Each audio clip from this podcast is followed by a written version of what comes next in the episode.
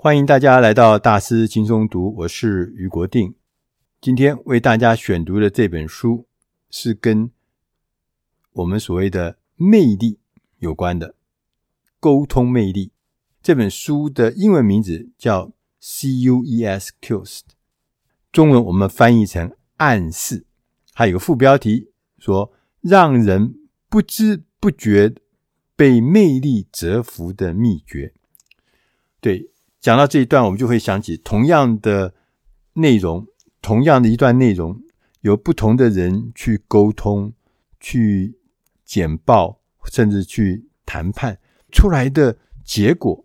却会是不太一样，甚至是天差地远。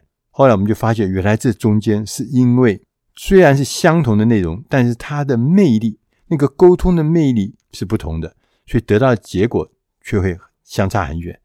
也这也是这本书要告诉我们的，什么叫做沟通的魅力。这本书的作者凡妮莎·范·爱德华兹，他自己是一位行为研究的专家，他曾经担任过。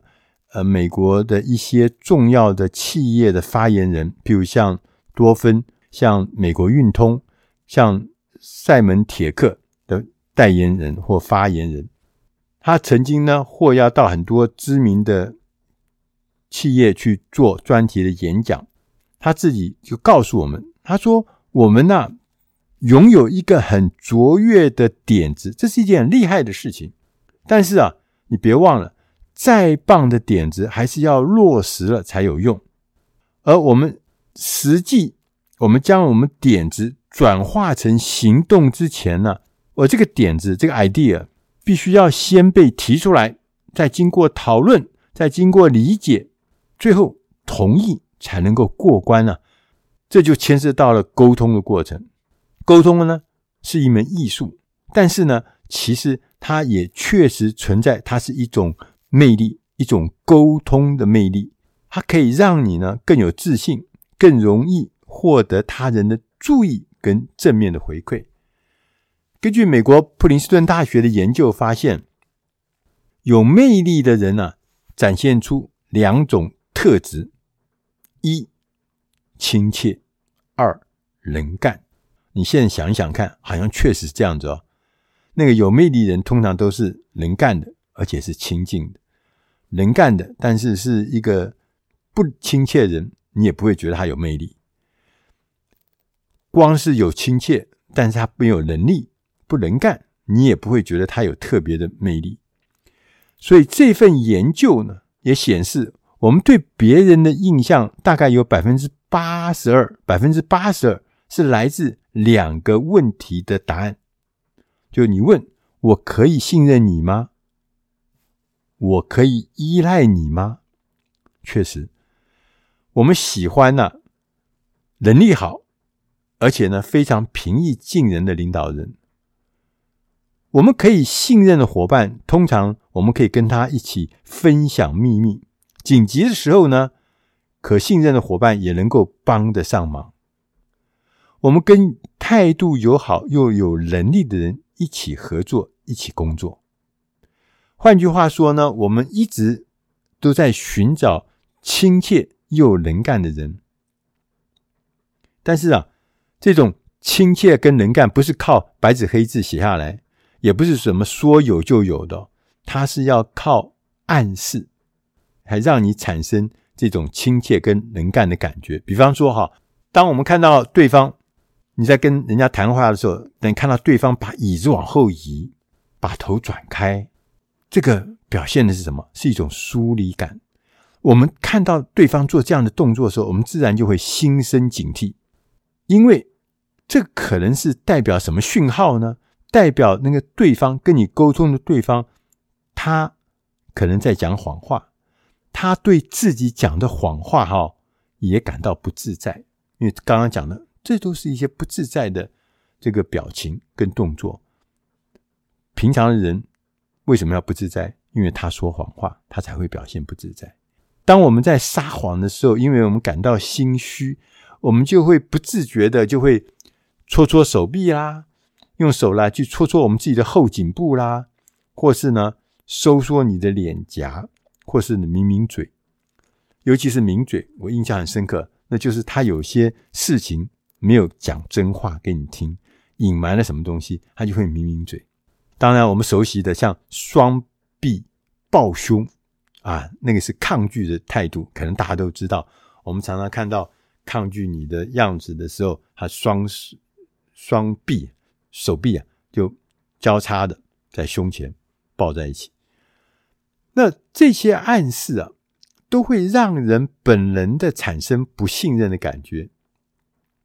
对于提出他所讲的那个点子啊，你会印象也会大打折扣。你要提防这些暗示，但是也要避免呢、自己会表现出这样相同的暗示。所以，我们要有影响力的去传达你的点子，你必须要掌握四个沟通的管道，发出正确的暗示，魅力的暗示啊。要投射出那个亲切又能干的这个讯号，让人家觉得你是信任的、可靠的，这会增加你成功的机会。接着，我们下面呢，我们来看看作者他强调的，说我们在沟通的管道有四个散发魅力的暗示的四个管道。第一个是非语言的暗示，他说我们。通常沟通有一半以上，甚至到百分之九十，不是靠语言。我们散发那个亲切的魅力是有小的一些诀窍。第一个，身体往前倾，可以让人家觉得你是一个认真的人。点头，听人家讲话时候点头，是会鼓励对方说更多的话。听对方讲话的时候，你把眉毛扬起来，对，扬起来。而不是往下坠，往扬起来的眉毛呢，可以传达赞同、兴奋跟好奇。同时，微笑会引发好感，而且呢，带动对方也会有相同好感的反应。适当的模仿对方，会使你呢更讨人喜欢。这就是散发亲切的魅力的方法。那如果你要散发能干的魅力的话，你要尝试第一个放松舒展的姿势，不要什么刚刚讲的双手双臂，然后呢把它放在你的胸前，千万不要啊，那就不放松，那不舒展。同时，你要练习缩小眼睛。为什么缩小眼睛呢？你缩小眼睛的时候，是暗示对方你正在仔细的观察，而且正在深思熟虑之中。同时呢，你的两个手，如果你的十个指尖呢互相触碰，呈现一个菱形或呈现一个三角形的这个尖塔状，这会都是暗示你是一个很有自信的状态，而且你鼓励别人来思考，鼓励别人来倾听。我相信大家记得这个前德国的首相梅克尔，他的那个代表动作就是那个双手这个十个指头并拢，然后呢呈现一个菱形的状态。作者也还告诉我们，他说我们要使用手势，在这个讲话的时候，手势呢可以来强调数字，凸显重点，设定节奏，也可以。让听的人可以理解你到底在讲什么。当你要发言的时候，你要举手，举起手来，亮出你的手心，也会给人一种你想要贡献一份知识的感觉。你不是来开玩笑，我是来讲一些重要的事情。那这就是让你散发出你是一个能干的人的魅力的一个方法。第二个事情呢，他讲的是声调暗示。我们的语气呀、我们的音量，我们的节奏，我们的句法跟我们的腔调。看到这一段，我好像要开始注意一下我的语气、节奏跟腔调，因为刚刚前面讲，同样的内容，我们可以从一个人不同的人的声音中看到很多东西。我们可以从声音中看到他的情绪，看到他的意图，跟看到他的个性。英国的柴契尔夫人，她是任期做最久的首相哦。柴契尔夫人呢，她在当年轻的时候还在当议员嘛，他在当议员的时候，他的发言呢，在议会上面发言，常常被人家打断，而且呢，常常呢都没有人听。他讲得很大声，或讲得很用力，但是没有人在在乎他。当他一九七五年的时候，他当选了首相之后，他就觉得这是他要改善的，他要必须要让人家更专心、更专注地听他讲话，他就去接受了所谓声音的训练。在这训练过程中，他们训练柴契尔夫人要降低声调，要呼吸要更加自然，不要憋气，甚至在发表展现同情心的演讲时候，他会先喝一杯蜂蜜茶。当他想要发表一个有力的演讲的时候，他就先喝冰水，因为不管是喝蜂蜜茶、甜水，或者是喝冷的冰水，它对于声调啊的影响是很明显的，它会让人感觉不同的魅力。第三项，词语的暗示，在电子邮件上、在简介上，或在其他书面的文字资料上，我们也可以用一些。有力的词语来进行魅力的沟通，而透过这个词语来表现我们的亲切，表现我们的能干。他就举了一个例子，是一九九六年 Hotmail.com 刚刚推出的时候呢，他就在想说，我要做一些广告，让更多的人用我的这个 Hotmail。那最后呢，他想到一个很简单的方法，就是。他在每一封从 Hotmail 发出去的电子邮件的底部，他都放上一行字，上面写着 “P.S. I love you”，请到 Hotmail.com 取得免费的电子邮件服务。结果大获成功，因为很多人收到信以后看到哦，这有提供免费的，所以大家就会觉得很棒，这个很有用的这个电子邮件的服务，同时呢，它很亲切。就这样，我就加入了，所以很快的，他就获得很大很大的成功。一年之后呢，Hotmail 就被微软用四亿美金收购。这在很早以前，一九九六年，大家可以想象，后来微软就用 Hotmail.com 变成他们官方提供的所谓的邮件、电子邮件的平台。这就是词语的暗示的力量。第四个是形象暗示。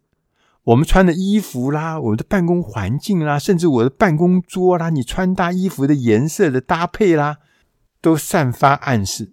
这是有科学研究的，不同颜色会有转达不同的情境、不同的讯号。譬如说，我们说黄色，这个是个暖色系，它就传达了那种同情和人性的感觉；绿色传达的是一种生态友好的感觉；红色是激发了行动力。